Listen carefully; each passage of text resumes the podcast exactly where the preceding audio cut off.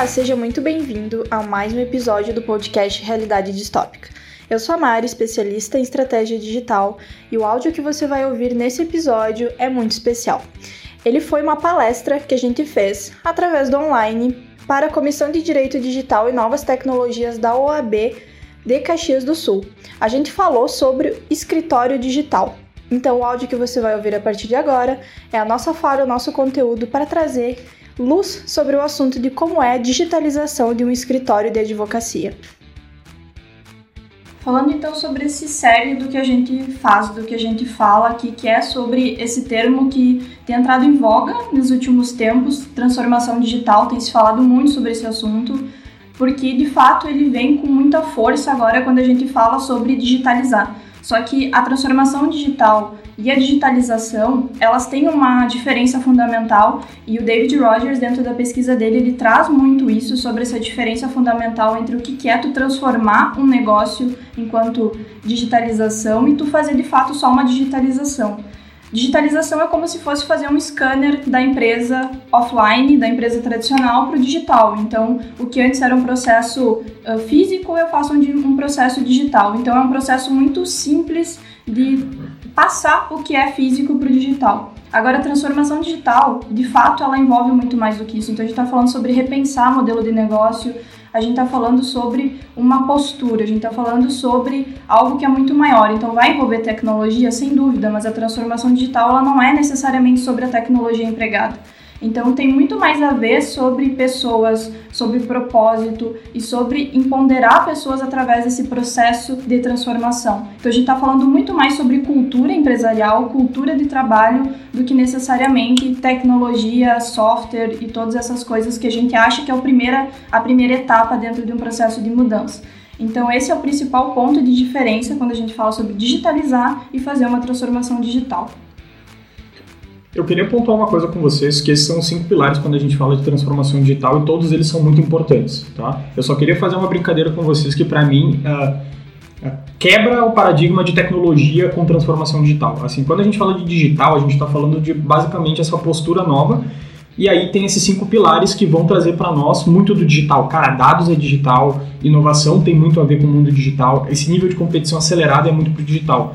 Mas aí quando tu foca no cliente, que é o primeiro ponto que está em cima, a gente, faz, a gente vai dar uma analisada nos outros com base no cliente. Então, assim, pô, o mercado está mais competitivo. Eu tenho que me tornar mais competitivo para quê? Para chamar a atenção do cliente e para ter propostas que chamem a atenção desse cara para ele comprar de mim. Inovação, produto e serviço que gerem diferencial competitivo para o cliente comprar de mim. Dados, para mim entender como o cliente se comporta no ambiente digital e tirar insights para conseguir conversar com o cliente.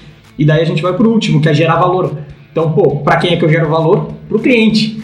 Isso é um paradigma muito comum e eu quero trabalhar com vocês de, outra, de outro aspecto. Quando a gente sai desse paradigma de transformação digital tão focado no cliente, a gente vai para aquele processo de empresa focado na demanda dela. E aí a gente tem exatamente o principal paradigma de transformação digital. A gente tira o cliente do centro e coloca a empresa no centro com as demandas da empresa. Esse processo de focar no cliente é um dos principais pontos da transformação digital, com os outros quatro pilares, mas gerar valor é para o cliente. Se a gente tivesse que, que, que resumir assim, um fio central, que quando a gente fala de transformação digital, é focar no cliente. Entender o cliente, como ele se comporta, o que ele está procurando e o que, que é relevante para esse cara, para tu conseguir se posicionar de uma forma que chame a atenção desse cara e esse cara compre de ti.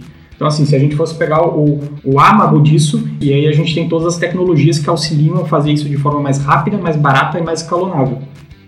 Eu vejo que isso talvez agora pareça muito simples de entender, é colocar o cliente no centro, trabalhar com empatia, colocar o cliente como a base norteadora das nossas decisões, mas isso não é tão comum assim no mercado. Não, não é fácil também. E também é um paradigma novo dentro desse sentido, porque a gente trabalha dentro de ferramentas que colocam esse cliente no centro. E isso é uma perspectiva muito diferente quando a gente trabalha, porque a gente aprende, a gente reproduz modelos de trabalho em que eu coloco meu trabalho para o mundo. Então eu crio e eu coloco para o mundo e o mundo que absorva aquilo que eu fiz. Agora, quando a gente fala sobre o cliente no centro, aí a gente tem uma série de ferramentas, técnicas e formas de realmente ouvir esse cliente co-criar com ele trabalhar junto com ele. Então, é por isso que, basicamente, esse se torna um pilar central dentro da transformação digital. E quando a gente fala de cliente, pode ser um colega, pode ser um colaborador, pode ser o consumidor, o usuário, independe de quem está nesse centro, mas para a pessoa que vai consumir aquilo que eu estou produzindo, seja produto ou serviço. Então a gente fala sobre um, um aspecto muito mais amplo de trabalhar. E pontualmente, quando a gente fala sobre clientes, vão aparecer alguns memes e alguns GIFs aí pelo meio, porque é, é o jeito que a gente ilustra. Quando a gente fala sobre cliente, a gente está perguntando basicamente o que, que esse cliente deseja. Então a gente está falando sobre algumas coisas que ele quer. Ele quer que seja sob demanda, ele quer que seja customizado, ele quer estar tá conectado e ele quer compartilhar. Então a gente está falando sobre um ambiente que o digital ele propicia tudo isso para esse cliente e ele propicia que isso se espalhe tanto positivamente quanto negativamente. Então, a gente pode utilizar os canais digitais para exponencializar isso dentro do nosso trabalho de forma positiva, do mesmo jeito que pode ser negativo. Se eu não estou no digital, se o meu cliente não me acha de forma digital de jeito nenhum, ou se eu não consigo expressar da melhor forma aquilo que eu faço, esses pontos acabam se tornando pontos negativos e a gente acaba invertendo essa moeda e acaba uh, diminuindo o poder que a gente consegue utilizar essa ferramenta. Então tem que pensar muito bem essa forma de estrategiar esses canais, como que eu faço para melhor mostrar aquilo que eu quero e melhor entregar aquilo que eu, eu quero que ele entenda lá na ponta. Então tudo isso são pontos que hoje os clientes estão cada vez mais desejando. Para mim é interessante até porque existe muito essa cultura do cancelamento. Não sei se vocês estão acompanhando isso nos últimos tempos, mas o digital ele se tornou uma ferramenta tão poderosa nesse sentido, porque a gente acaba também tendo essa possibilidade que agora, como é tudo conectado, compartilhado e eu posso trazer o digital de forma muito mais rápida, pode acabar também acontecendo que eu faça algo que acabe me cancelando. Então aqui realmente é um ponto de comunicação, de marketing, de estratégia, posicionamento, brand em várias outras áreas que se encaixam para esse ponto realmente estar tá bem alinhado. Duas coisas que eu acho que é interessante pontuar. As empresas que mais que, que dominam hoje em sentido de valor de mercado do mundo são plataformas e são empresas de tecnologia. Ok, a gente já sabe disso.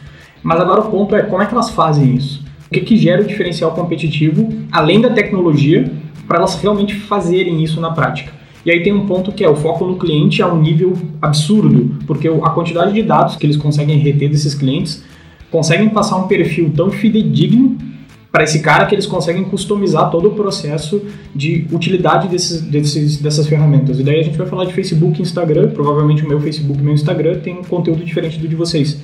E isso mostra muito para esse cara, que é o dono dessa tecnologia, quem eu sou, o que eu quero, o que eu gosto, o que eu não gosto. E aí eles conseguem otimizar esse processo, escalar esse processo, criando um ambiente que é totalmente customizável para aquela, aquela demanda, para aquele cliente, naquela realidade, e que atenda esse cara da forma que ele quer.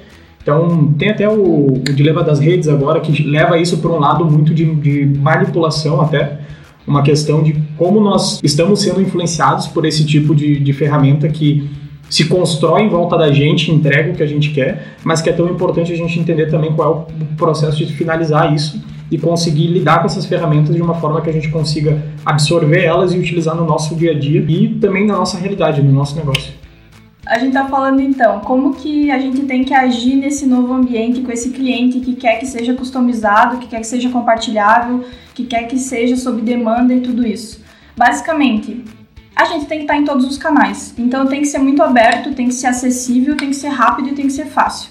Não dá para criar o e-mail que eu nunca respondo, o canal de comunicação da rede social que eu também não entro, eu atualizo uma vez por mês e olhe lá, então as pessoas me mandam e eu nem vejo. Não dá para fazer isso, não tem mais essa possibilidade. Então, abrir um canal, eu tenho que estar presente nesse canal, eu tenho que responder e interagir com essas pessoas nesse canal. Uh, ser fonte de conteúdo também é muito importante, porque a gente está falando sobre uma, uma era em que a gente tem muito compartilhamento de conteúdo e as pessoas elas procuram consumir conteúdo. Então, antes se a gente fosse procurar conteúdo, a gente ia na revista, no jornal, no blog. Agora a gente procura conteúdo onde? No Instagram, no Facebook, no YouTube. Então tem outros canais disponíveis para produzir conteúdo e espalhar ainda mais essa ser fonte de informação e autoridade. Ser uma oferta adaptável também é muito importante, então esse ponto de customização, de eu trabalhar com o meu cliente, eu ajudo ele dentro desse processo de entendimento de compra, eu ajudo ele também a co-criar o meu produto. Então isso aconteceu diversas vezes aqui com a gente também, de co-criar junto aquilo que estava sendo feito. A gente tem um podcast que a gente também co-cria junto com as pessoas em relação a assuntos, a gente co-cria apresentações e tudo isso faz parte dessa troca de receber feedback, entender o mercado e co-criar junto esse produto que a gente está colocando no mercado. Então isso faz parte dessa estratégia de atuação nesse novo ambiente e também fazer parte da conversa. Então, por que, que eu não me relaciono com os meus clientes? Por que, que eu não crio uma comunidade? Por que, que eu não gero debate? Por que, que eu não estou ali presente fazendo com que eles se sintam parte do meu trabalho? Então, tudo isso realmente são pontos bem interessantes para trabalhar esses pontos para que o cliente sinta que ele está no centro e não apenas orbitando ali dentro daquela esfera de interesse que eu só quero vender para ele. Então, a gente está trabalhando outros conceitos. Acho que nesse ponto, só para finalizar, sim, sim. É, é, o ponto que a gente mais se estende porque a gente realmente acredita em cliente. E fazendo uma conexão, até falei para o Rafael, uh, falei para ele hoje, cara, eu preciso de uma reunião para a gente conversar um pouco sobre como é ser o nosso cliente, entendeu? Como, como, como é ser atendido pela gente, por que tu comprou a gente, porque assim, na prática, o que, que é ter foco no cliente? É entender quem é esse cara por que, que ele te compra, por que, que ele não te compra, qual é a tua oferta e, e por que, que ele está contigo e não está com concorrente. É tipo, pô, eu quero um cara desse porte, com, é, com, esses, com essas expectativas, com mais ou menos esse perfil, que vai trabalhar assim e vai entender essa dinâmica. Quando tu consegue chegar nesse, nessa modelagem de cliente, tu consegue realmente saber com quem tu fala e, e ter diferencial de mercado para se portar e entregar valor para esse cara. Tu não precisa atender todo mundo, e não precisa gerar valor para todo mundo. O foco é gerar valor para pequenos nichos, mas que te dê um bom resultado e realmente te leve para frente nos teus objetivos. O segundo pilar, então, a gente falando um pouco sobre competição. E esse é um ponto muito interessante porque parte um pouco de visão de mundo, é óbvio, quando a gente fala sobre competição de mercado, mas a gente está falando também sobre um novo, um novo jeito de competir. Hoje a competição de mercado ela está muito assimétrica, então a gente está basicamente concorrendo com tudo, com todo mundo ao mesmo tempo. Uh, se a gente está falando sobre essa competição, sobre a concorrência assimétrica, a gente fala que eu estou competindo com uma pessoa que não tem nada a ver com o meu segmento, com o meu nicho. Ali a pessoa tem uma decisão de compra. Pô, eu compro do teu serviço ou eu faço uma viagem? Eu estou competindo com a viagem. Como que eu faço ser mais valor, como que eu faço que aquilo tenha mais interesse do que uma viagem, por exemplo. Então eu estou falando sobre concorrência que realmente não tem como bater. Eu não eu não estou concorrendo só com as pessoas que são do meu nicho, pessoas que trabalham com estratégia digital, com gestão de projetos, com inovação. Não, agora eu estou competindo com vários outros fatores. A pessoa pode estar tá num mês que ela, ah, eu vou decidir reformar meu escritório. Daí ela quer me contratar, mas daí ela está na decisão entre reforme meu escritório ou contrato vocês. Então fica nessa, nesse pêndulo de decisão e a gente cada vez mais está competindo desse jeito. Então a gente está falando sobre um processo muito mais amplo de competição, em que a gente tem que entender esse processo e também entender como gerar valor acima dele, a partir dele. Então não é mais um jogo de soma zero. Se eu ficar pensando só que as pessoas do meu segmento são concorrentes e eu querer competir com elas o tempo inteiro, eu vou estar me isolando do mercado então eu preciso entender como trabalhar em rede, como ser compartilhado, como somar conhecimento somar expertise. É uma coisa que a gente faz muito aqui, trabalhar em rede também, justamente para entender e para trabalhar dentro dessa competição assimétrica.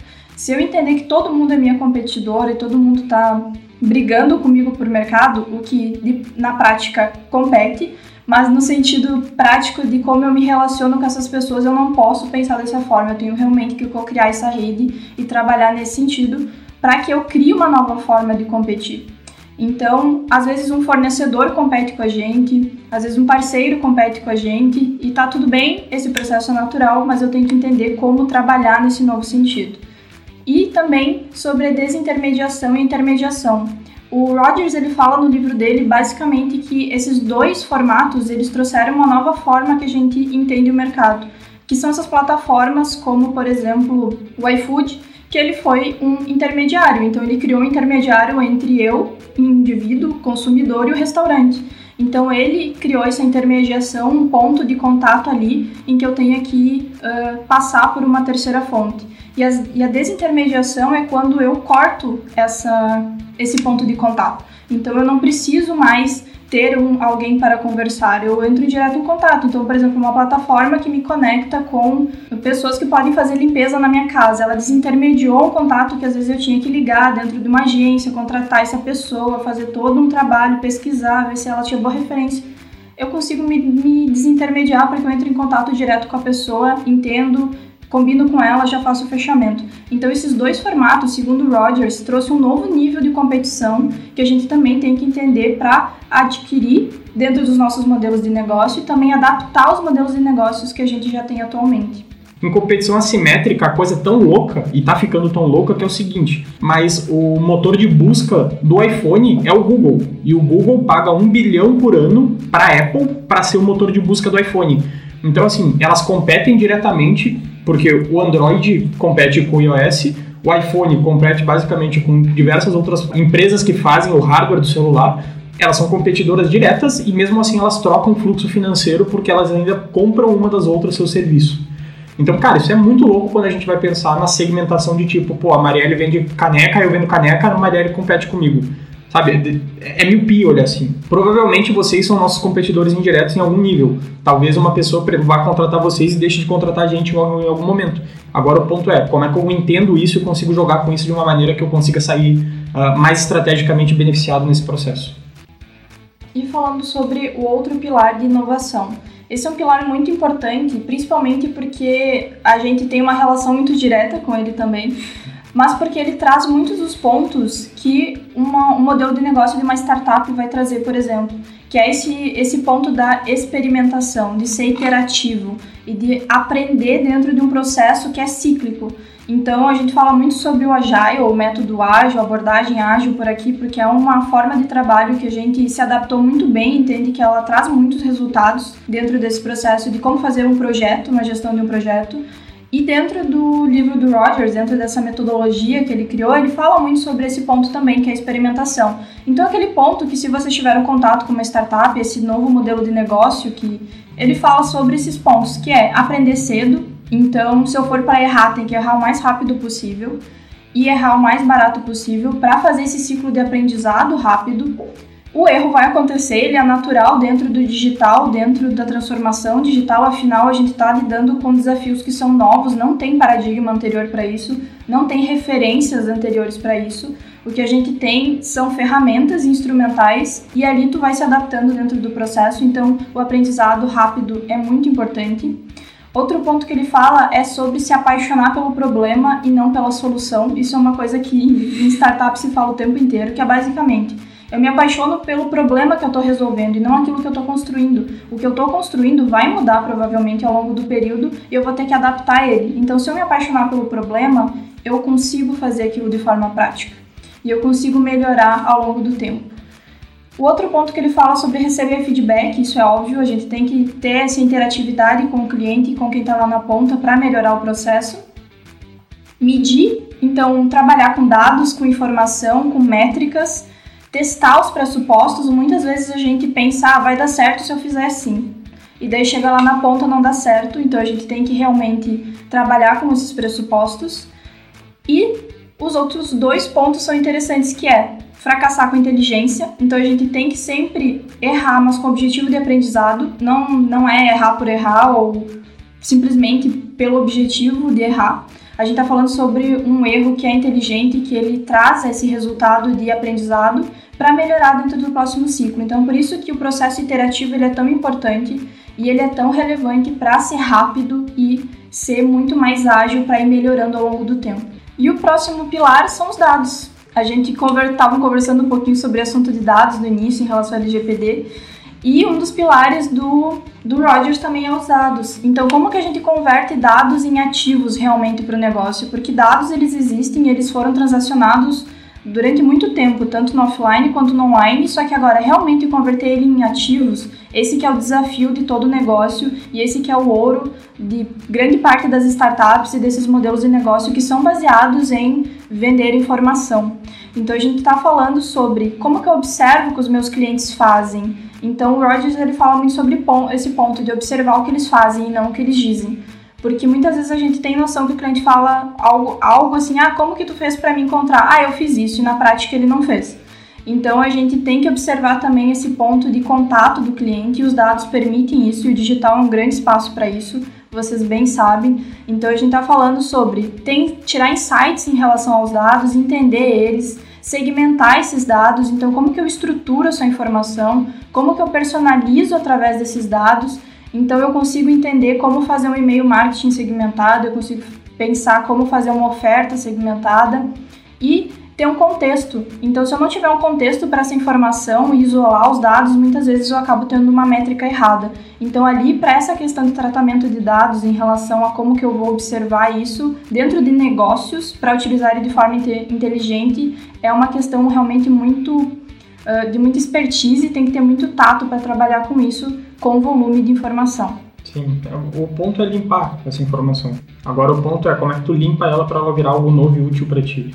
Acho que isso é, é, é, o mais importante quando a gente fala de dados. E levando isso para a realidade de vocês é quais são os processos que eu consigo fazer em menos tempo, que eu consigo cobrar mais barato, ter volume, qual é o tipo de cliente que me dá mais retorno financeiro, como é que eu falo com ele, como é que eu chego nele, uh, como é que eu consigo fazer com que o meu escritório tenha um diferencial competitivo, nem que seja em marketing, para converter mais visibilidade para ele. Então, assim, pô, provavelmente vocês têm todos esses dados já em algum lugar em vocês, só que organizar eles e usar de maneira competitiva é muito diferente de ter esses dados. Então esse é o ponto. E aí a gente vai falar de vantagens competitivas que geram valor. No final do dia, gente, uh, o, serviço, produto e, e, qualquer coisa só se mantém no mercado se ele é útil para o cliente, porque no fim do dia é o cara que mantém a tua empresa, é o cara que mantém o teu trabalho, e se ele não vê valor, ele não compra, se ele não compra, tu não trabalha. É, é o ciclo simples, né? Pensando em produto, Quais diferenças competitivas do produto? É caixinha? É proposta? É, é um diferencial de qualidade? Pensando no cliente, isso importa para ele? Esse cara vai pagar? Como é que eu faço para conseguir chegar nesse cara? O cliente vai saber usar. Não sei se vocês já acompanham o mundo da tecnologia, mas assim, às vezes a gente pensa tipo, não, o, usuário, a pessoa que vai usar esse produto, ela vai saber fazer o que eu estou me propondo com esse produto. E às vezes ela não sabe. E assim, ó, é, é, é raras as vezes que ela sabe, tá? Eu acho que isso é um, é um fator para pontuar legal, assim raras vezes que não precisa ninguém explicar, ela sabe o que fazer.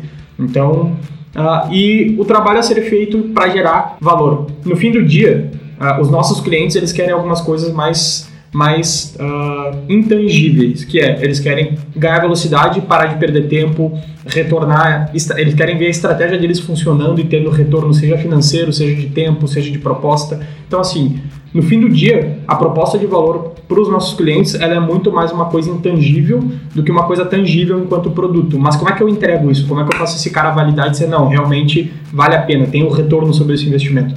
Isso, para mim, classifica os pontos que a gente vai começar a desenhar uma proposta de valor que seja efetiva, clara e que gere retorno para vocês. Então, como é que vocês levam esses pontos para o escritório de vocês? Então, essa é uma visualização do que seria transformação digital e do que seria digitalização. A gente está falando sobre a transformação digital dentro desses cinco pilares, então ela é muito mais estruturada, ela é muito mais trabalhando a, realmente a parte da cultura da gestão. Mesmo não tendo uma empresa com 10 funcionários, uma baita de uma estrutura, ainda existe uma cultura empresarial, ainda existe uma cultura de gestão, mesmo sendo autônomo, individual, ainda existe isso. E isso tem que ser muito bem trabalhado para que haja um norte e haja uma direção. Então, isso que é a transformação digital, esses cinco pilares, e a digitalização é esse processo pequenininho que basicamente ela vai focar na tecnologia. Daí sim, ela vai focar dentro desse processo de como que eu traduzo o físico para o digital. E basicamente isso vai trazer um questionamento que muitos profissionais têm e acredito que vocês também tenham ao longo desse processo é Tá, e a tecnologia ela vai substituir o advogado, vai substituir esse papel, esse cargo, esse toda essa expertise? E a gente trouxe um exemplo que é do Taylor Brands. Eu não sei se vocês conhecem ou já viram esse, esse site. É um site que tu pode produzir uma logo ou uma identidade de uma logo dentro de uma série de perguntinhas bem simples que uma IA vai construir uma logo para ti. Então ali ela pergunta algumas questões sobre o que, que tu gosta, Uh, quais são os pontos que tu tem interesse, as fontes, se tu quer uma logo com, com imagem, só com texto, e tu coloca as informações de forma bem simples, a IA faz uma logo dentro daquilo que tu pediu. Isso é 100% automatizado, não existe nenhum contato humano dentro desse processo. Ele faz a logo, tu decide os ícones, tu faz o fechamento da compra e faz e baixa a logo. É tudo digital com uma IA, uma inteligência artificial. Vamos pensar sobre IA. A gente pensa IA sobre eu vou automatizar processos simples. Nesse caso, a gente automatizou um processo criativo. A gente está falando sobre um processo que demanda uh, uma coisa que, logicamente, seria um, um desafio para uma inteligência artificial e que faz também ficar muito barato. Eu não sei se vocês viram ali, mas a média de preço vai de 3 dólares a 12 dólares, dependendo das ramificações do logo que tu quer. Pô, eu, eu preciso de timbrado, eu preciso só da logo, eu preciso também, talvez, de um carimbo. Tu paga ali as diferenças e, tipo, 12 dólares por uma criação de uma logo. Tá, hoje o dólar tá meio caro, né? Vai o ponto. E a gente tá falando de um processo que muitas vezes tu precisa de um criativo, que, cara, criativo é único para cada um de nós. Então, uh, a gente vai também pro ponto de que talvez a gente daqui a algum tempo tenha alguns processos criativos sendo otimizados, não só processos lógicos ou, ou processuais de uma empresa. Então esse é o ponto que a gente queria trazer para vocês. E agora a gente queria mostrar para vocês a diferença da logo feita pelo nosso designer, à direita, e a logo feita pelo IA, à esquerda. A Amazon e a Google já estão fazendo música. Música sem vocal, mas elas já estão preparando o vocal toda por IA. Uh, tem também um, algoritmo que faz fotos, então ele faz umas fotos psicodélicas, parece um, um, tipo um quadro de um drogado, assim, uma coisa bem louca, bem psicodélica. Mas é uma IA que cria uma foto, então ela se baseia em várias coisas e cria uma foto e, um, e uma música. Então a gente está falando que esse processo de automatização pode impactar processos criativos, e quando a gente fala de processos criativos é como é que eu consigo criar uma solução aí na área de vocês, na área de direito, que eu consiga conectar coisas que normalmente as pessoas não conectam e o que um IA não poderia fazer. E aí o ponto fica, será que ele não pode fazer? Basicamente, as logos elas têm a mesma base, elas trabalham dentro da mesma estrutura ali do que, que seria desenvolvido. Agora, claramente a logo da IA ela tá muito mais simples e muito mais assim. Chumbrega. ok, muito mais chumbrega. E a gente está falando sobre um processo que hoje ele está muito inicial, muito básico. Talvez ele vá melhorar, talvez não. Não sabemos até onde a tecnologia irá. Mas hoje, pontualmente, dá para fazer com IA? Dá, vai sair essa logo desse jeito. E eu ainda vou precisar do capital, do intelectual e do trabalho humano para trabalhar esses pontos, que foi um processo muito humano. A gente demorou semanas conversando, desenvolvendo, analisando, alinhando para chegar nessa logo. E a IA chegou nessa logo em menos de um minuto. Então a gente está falando sobre um processo que ainda não está refinado, mas que ele já está no caminho de seguir esse refinamento. E a gente ficou surpreso porque na verdade a gente não sabia que a ia fazer uma logo tão semelhante à nossa. Quando a gente viu, a gente ficou surpreso, a gente queria só ver o que, que ia sair e saiu essa logo que foi surpreendentemente semelhante. É, mas foi, foi legal, foi uma experiência legal. E aqui a gente queria trazer alguma coisa mais prática para vocês no sentido de tipo, tá, beleza, quais tecnologias existem? A gente tem o Ross, que é uma startup canadense, que faz basicamente o que o Eli, que é o robozinho de baixo, faz. O, robô, o Eli, ele acelera processos dentro de escritórios de advocacia, então ele consegue fazer alguns processos documentais, outros processos ele direciona tipo quais leis podem ser usadas, quais leis não precisam ser usadas. Ele consegue analisar um tribunal e saber tipo, bom, esse tribunal normalmente ele decide por esse veio, se eu usar esses argumentos aqui, ele, eu consigo direcionar para lá. E dependendo da demanda, o Eli agora ele está começando a ser direcionado. Se o teu escritório é trabalhista, eles conseguem pegar o banco de dados já do Eli com todo o processo trabalhista e todos os dados trabalhistas. Se tu vai falar lá de um cara que vai trabalhar mais com uh, esqueci o nome do outro, que é com taxas de governo tributarista, ele consegue direcionar também para essa parcela de, de, de, dados e ele consegue te trazer informação real e o Eli é brasileiro. Então vocês conseguem hoje estar tá comprando ou assinando o Eli para levar para dentro do escritório de vocês. E tem o Do Not Pay. O Do Not Pay ele é basicamente um, um robozinho que automatiza. Isso, ele automatiza essas coisas simples. Então, por exemplo, ah, eu tenho que, uh, sei lá, ligar para um saque, por exemplo, que é um saco, ter que ficar lá uma hora esperando alguém atender o telefone. O NotPay também faz isso, então tu coloca o número que tu quer ligar e ele só vai te acionar quando uma pessoa atender a ligação. Então ele faz chamadas automáticas, ele faz recurso para, por exemplo, ah, eu comprei uma passagem de avião, eu não consegui ir e não estou me estornando dinheiro. Ele faz todo o processo automático para que tu não precise fazer isso. Então ele faz todos esses pontinhos chatos do dia a dia de uma pessoa comum e ele automatiza todos esses processos através da inteligência artificial. E agora ele está tendo mais alguns recursos que eu não sei se vocês têm aqueles uh, free trials que é tipo, bah, você tem cinco dias para usar o seu free trial e depois ele vai debitar no teu cartão de crédito. O Do Not Pay, tu diz para ele em quais tu tá e ele tira, digamos assim, tipo, ah, uh, um dia antes de eles me cobrarem e eu entrar no, no pago, ele sai fora automaticamente, não precisa estar se preocupando com isso. Ou se tu quiser, ele também deixa. Mas o ponto aqui é automatizar coisas simples que normalmente tu precisaria de um humano.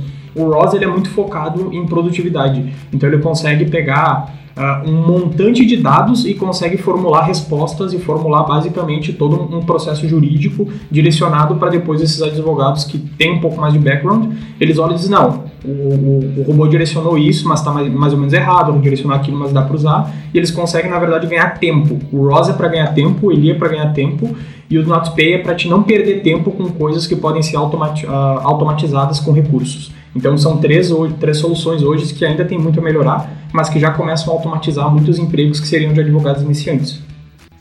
Então, basicamente, o que, que a gente está falando? Que a tecnologia ela vai mudar o modo como vocês trabalham, do mesmo jeito que vai mudar o modo como todo mundo trabalha. Então, vai acabar com o trabalho do designer porque tem uma IA fazendo logo? Não, a gente ainda vai querer que tenha uma pessoa ouvindo, entendendo, alinhando, trabalhando de forma criativa, co-criando junto com a gente. A gente ainda vai querer isso. Vai ter gente que vai pagar para IA fazer aquela logo? Vai, mas ainda vai ser um processo de evolução muito grande até a gente chegar no ponto de 100% desse trabalho ser automatizado e se é que a gente vai chegar nesse ponto. Não vai existir uma resposta certa nesse momento mas não dá para fugir da tecnologia, a gente tem que absorver ela, integrar ela nos nossos trabalhos, nos nossos processos, para realmente adaptar o jeito que a gente trabalha e entrega valor pensando naqueles cinco pilares da transformação digital. E tem um ponto muito importante também, que é às vezes a gente acaba complexificando os nossos processos, trabalhos, o jeito que a gente faz as coisas para agregar valor, porque daí a gente tem argumentos para dizer, não, olha só, eu tenho que fazer isso, isso, isso, são 20 passos do meu trabalho, olha como agrega valor, porque ele é muito complexo. E no final do dia, a gente está complexificando, na verdade, o nosso dia a dia, a nossa produtividade, os resultados que a gente consegue gerar e entregar, porque a gente não quer simplificar um processo, a gente não quer adicionar uma tecnologia, um aplicativo, a gente não quer adicionar um software, a gente não quer automatizar algo que seja muito simples e que traga uma produtividade maior. Então, pontualmente, deixar a tecnologia de lado para complexificar processos não vai agregar valor na ponta a gente vai acabar, enquanto consumidores, procurando as pessoas que não fazem esse processo, porque eu quero ter uma comunicação fácil, rápida, eficiente. Eu quero que seja simples, que eu entenda o que está acontecendo, eu quero que seja co-criativo, eu quero que seja sobre demanda, todos aqueles pontos que a gente falou lá no início. Então eu preciso que tudo isso se adapte a esse processo. E a tecnologia, na verdade, ela só vai agregar valor a partir do ponto que eu consigo trazer esses pontos para entregar mais resultado e entregar mais produtividade lá na ponta. Tecnologia é meio, ela não é fim. No fim do dia, se o cliente está feliz, ele gosta do teu trabalho, ele vai pagar por isso. Tu consegue competir com a máquina a ponto de fazer o teu cliente gostar tanto do teu trabalho? É, esse é o ponto, entendeu? E aqui a gente queria começar agora a entrar um pouco na parte mais prática, tá? A gente vai disponibilizar para vocês todo o material, então eu não acredito que seja necessário anotar as perguntas, caso alguém tenha o costume de anotar as coisas. Beleza, entendi, preciso estar mais próximo do cliente, não sei usar tecnologia ou não sei como começar esse processo. O primeiro ponto é por que, que eu vou fazer isso, qual o ganho que eu tenho para fazer isso, qual o nível de maturidade digital que eu, como pessoa, tenho para lidar com essas ferramentas, quais ferramentas eu já uso hoje, porque daqui a pouco vocês já estão num processo de maturidade digital e usando essas ferramentas como a pandemia obrigou todo mundo a fazer, então a gente teve um aumento de maturidade digital, mas quais ferramentas de fato eu vou usar no meu trabalho de forma sistemática para ganhar tempo? Qual é o maior desafio que vocês têm? E, e, aí pode ser muito de cada um de vocês, pode ser um desafio muito pessoal de usar a tecnologia, um desafio de mercado de se posicionar.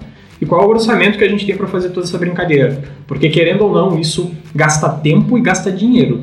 Sabe, é, é, muito falacioso a gente não pensar nisso e não botar isso para fora e realmente dizer, não, vai ter que investir e tu vai ter que dispor tempo para fazer o que é necessário. É, é, impossível a gente passar num processo de adaptação e transformação sem dispor tempo e dinheiro. Então a gente está falando que a transformação digital ela é, no final, uma forma de pensar, estrategiar e entregar valor na ponta. Por isso que é tão importante que primeiro haja uma clareza e um mapeamento desses processos, dessas ferramentas, do que já existe porque sem isso muitas vezes vão acabar sendo feitos investimentos que não são necessários, mudanças que não são necessárias. Então, essa clareza inicial é sempre o primeiro passo, é sempre o entendimento inicial para que inicie um processo de forma muito mais objetiva. Não se perca tempo, né? principalmente. Exatamente, porque se eu não sei quais são meus objetivos, minhas ferramentas, meu processo, o que, que eu consigo fazer, o que, que eu não consigo fazer, aí vira bagunça e o processo inteiro ele é basicamente perdido, um, um retrabalho tudo isso, afinal, vocês têm o trabalho de vocês regular e vão acrescentar um trabalho que é no digital, vão acrescentar um trabalho que é entender ferramenta, trabalhar com ferramenta, pensar de forma estratégica e tudo isso. São dois trabalhos. E daí a gente está falando sobre uma jornada que muitas vezes já é puxada de trabalho e que a gente vai acrescentar outra. E como que isso vai se regular no dia a dia? É por isso que a clareza é essencial e é por isso que é sobre uma forma de pensar. Basicamente é isso o ponto central. Não é sobre a tecnologia, é sobre como a gente pensa sobre essa mudança. No fim do dia tu vai ouvir, nossa, mas tá blogueirinha, né? Tá fazendo vídeo.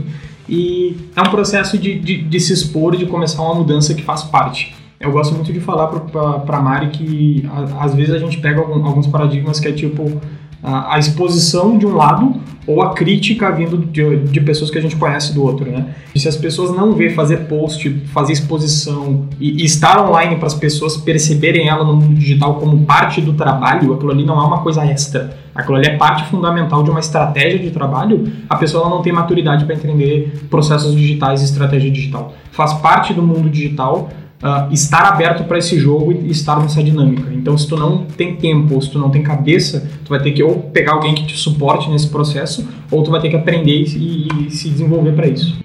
Então, o que, que a gente está falando sobre esses desafios? Grande parte dos desafios, eles são mais relacionados a crenças, posicionamento e forma de fazer. Então, esse ponto que a gente falou, o medo de ser substituído pela tecnologia, de não se adaptar, desconfiança em relação à tecnologia, então, como que eu vou atuar no digital? E aí entra uma parte mais prática, que é, ok, eu não sei o que fazer, não sei que ferramenta comprar, não sei qual o processo que eu tenho que atingir para chegar ao resultado que eu quero. Então, a gente está falando sobre uma legislação própria também, sobre como vocês conseguem atuar pelo digital. E a gente também está falando sobre falta de expertise, muitas vezes, de prática com ferramentas digitais, com experiência nessa, nessa questão e também uma falta ou um, um, uma necessidade de ter um planejamento e uma estratégia mais pontual para o digital.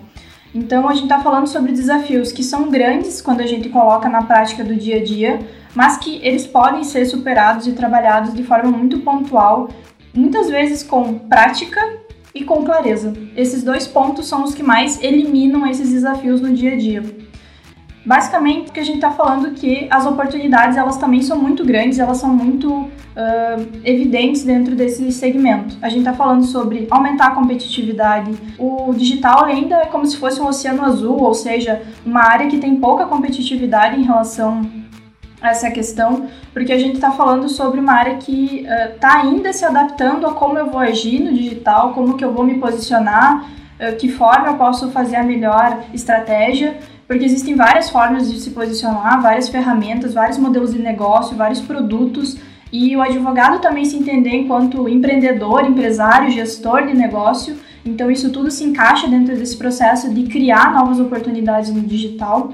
A gente também fala sobre a oportunidade de diminuir tarefas repetitivas desnecessárias, aquelas coisas chatinhas do dia a dia que dá para automatizar, que dá para realmente facilitar o processo. Tecnologia aumenta foco, a tecnologia ela também consegue ter uma disponibilidade para gerar mais tempo. Então, se eu consigo diminuir tarefas repetitivas, eu aumento o meu tempo, eu consigo captar novos clientes, eu consigo fazer melhores investimentos, eu consigo ter mais tempo para focar onde realmente importa e eu não perco tanto tempo ali fazendo coisas que não são necessárias para atenção exclusiva.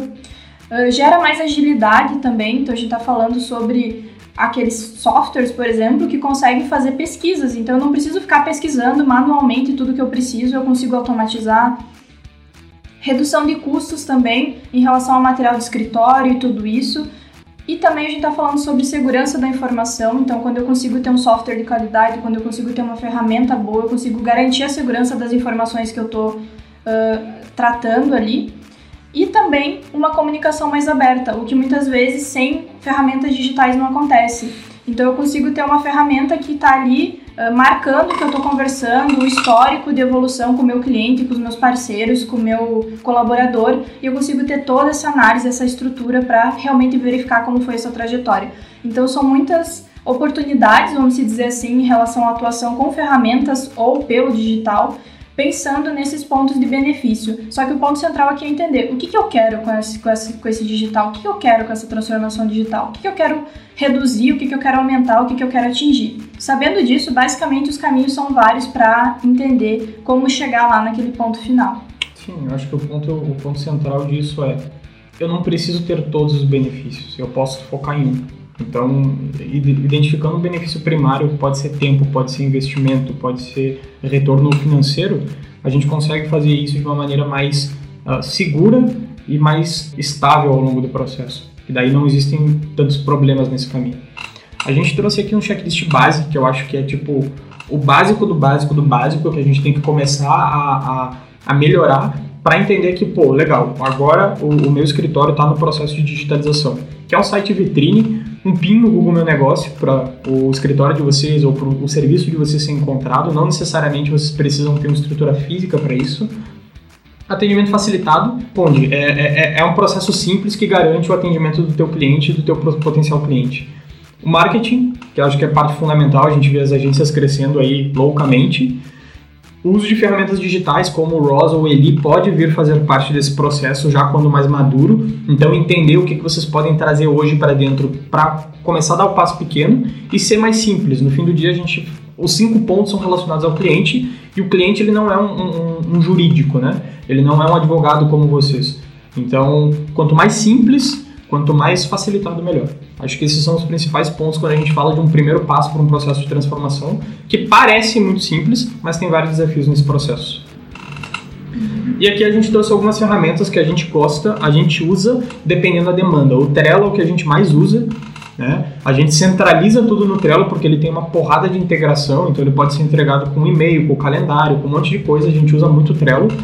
Se vocês têm uma demanda maior, um projeto maior que tem mais complexidade, o Gira é da mesma família do Trello, ele é, ele é como se fosse a evolução do, do Trello para projetos mais complexos. Isso tudo para fluxo de trabalho, a gente também tem o Discord, que era muito focado para gamers, mas ele cresceu muito e virou uma ferramenta muito robusta para a gente ter uma troca de informações que fica gravada e é muito fácil para diversas pessoas ver junto com o Slack. O Slack tem a mesma pegada do Discord, ele consegue centralizar a informação para simplificar esse processo. A gente tem o Notion para ferramentas de organização e pesquisa.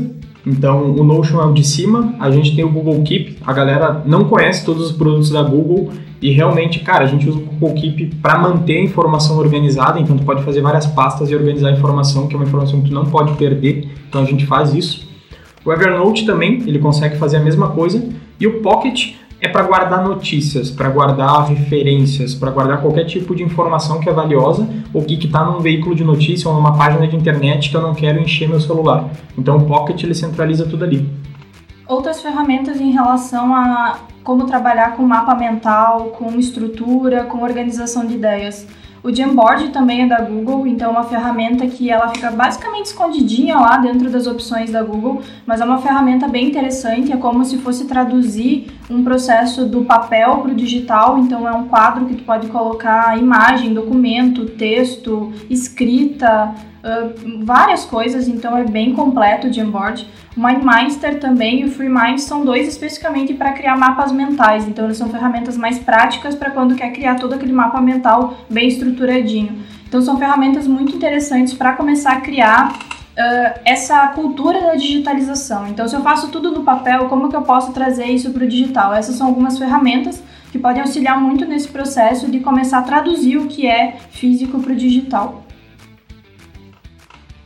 Outras ferramentas de contato virtual, uma delas a gente já está utilizando aqui e tem várias outras disponíveis no mercado. Esse momento de pandemia também aumentou bastante uh, a oferta de produtos em relação a streaming e como fazer videochamada e tudo isso. Particularmente a gente gosta de duas específicas para fazer algumas coisas em especial, que é gravar vídeos quando a gente posta vídeos quando a gente posta uma palestra que é gravada ou algo nesse sentido, a gente gosta de utilizar o StreamYard, que faz transmissão simultânea em algumas redes. E também ele permite fazer essa transmissão com um, o compartilhamento de tela. Então, por exemplo, se eu quero fazer uma, uma transmissão ao vivo no Facebook que não me permite transmissão de tela, eu consigo fazer pelo StreamYard, que ele consegue fazer essa integração. E o OBS Studio, ele é bem interessante porque ele permite com que a gente grave tudo que a gente está fazendo aqui na tela do computador, com todas as informações, e eu faça esse vídeo e consiga uh, colocar ele, por exemplo, ah, eu quero fazer uma videoaula, eu quero fazer um webinar, eu quero fazer uma, alguma estrutura de conteúdo que seja um vídeo que, que me permita gravar a tela, que me permita me gravar, que permita gravar a minha aba, o meu conteúdo, tudo isso eu consigo fazer pelo OBS Studio com muita qualidade e de forma muito simples. Então são ferramentas que facilitam muitas coisas que às vezes a gente acha que precisa ter uma baita estrutura, uma, uma baita ferramenta e na verdade não. São ferramentas gratuitas e fáceis de usar. O StreamYard, só para fazer uma pontuação, ele é gratuito, todo mundo pode usar, mas tem grandes, aquelas grandes lives no início da pandemia foram utilizando o StreamYard. Tinha uma estrutura de servidor por trás disso para não cair, mas eles usaram o StreamYard, cara, eu fiquei até impressionado com isso. É muito comum a gente ouvir sobre hack, sobre a dica, sobre a, o segredinho que existe, tipo, tanto nas redes sociais quanto no processo de digitalização. Mas assim, no fim do dia, não tem atalho. Atalho normalmente é, aumenta o caminho. Então, a gente gosta muito de falar que para ambiente digital o processo ele é um processo de aprender a trabalhar nesse, nesse modelo. Basicamente porque o digital é um ambiente totalmente novo de trabalho. Mesmo para quem já estava acostumado a trabalhar em ambientes digitais, a pandemia realmente mudou várias estruturas e várias formas de se fazer uh, conteúdo e de se traba trabalhar pelo digital. Então a gente está falando sobre um ambiente que está todo mundo se readaptando, se reinventando e entendendo esse ambiente de forma nova. E especialmente para vocês, vocês vão ter o desafio que é conciliar o trabalho jurídico, o trabalho que vocês já fazem com atividades no digital. Então, ah, eu resolvi abrir um site, mas não é só enfiar o site lá e deixa ele lá e ele se vira sozinho. Não, tu vai ter que fazer manutenção dele. Se vai fazer conteúdo, vai ter que produzir conteúdo para ele. Uh, vou ter que ficar olhando. Tem alguém se inscrevendo na, no meu site? Tem alguém fazendo o que no meu site? Então a gente está falando sobre um trabalho que vai demandar novas atividades, novas possibilidades, e daí a gente tem que entender como conciliar esses dois trabalhos, que é basicamente, na minha visão, o maior desafio para qualquer pessoa que tenha um trabalho que seja uma linha para conciliar com o digital. E daí tem o ponto de que as ferramentas que foram apontadas aqui, talvez elas não sejam a solução, a solução, mas talvez seja um primeiro passo para vocês pensar como otimizar o trabalho jurídico de vocês para sobrar tempo né? Ou contratar alguém para ajudar a otimizar esse trabalho jurídico, seja um estagiário, seja uma empresa terceirizada, para conseguir focar no digital se vocês querem fazer essa transição. E, gente, a gente termina por aqui. E esse foi o áudio da nossa palestra focado em digitalização de escritórios. Então, se tu gostou da nossa palestra, siga a gente nas nossas mídias que estão aqui embaixo. Qualquer dúvida ou qualquer feedback, a gente fica super aberto e te vejo no próximo episódio do Realidade Distópica.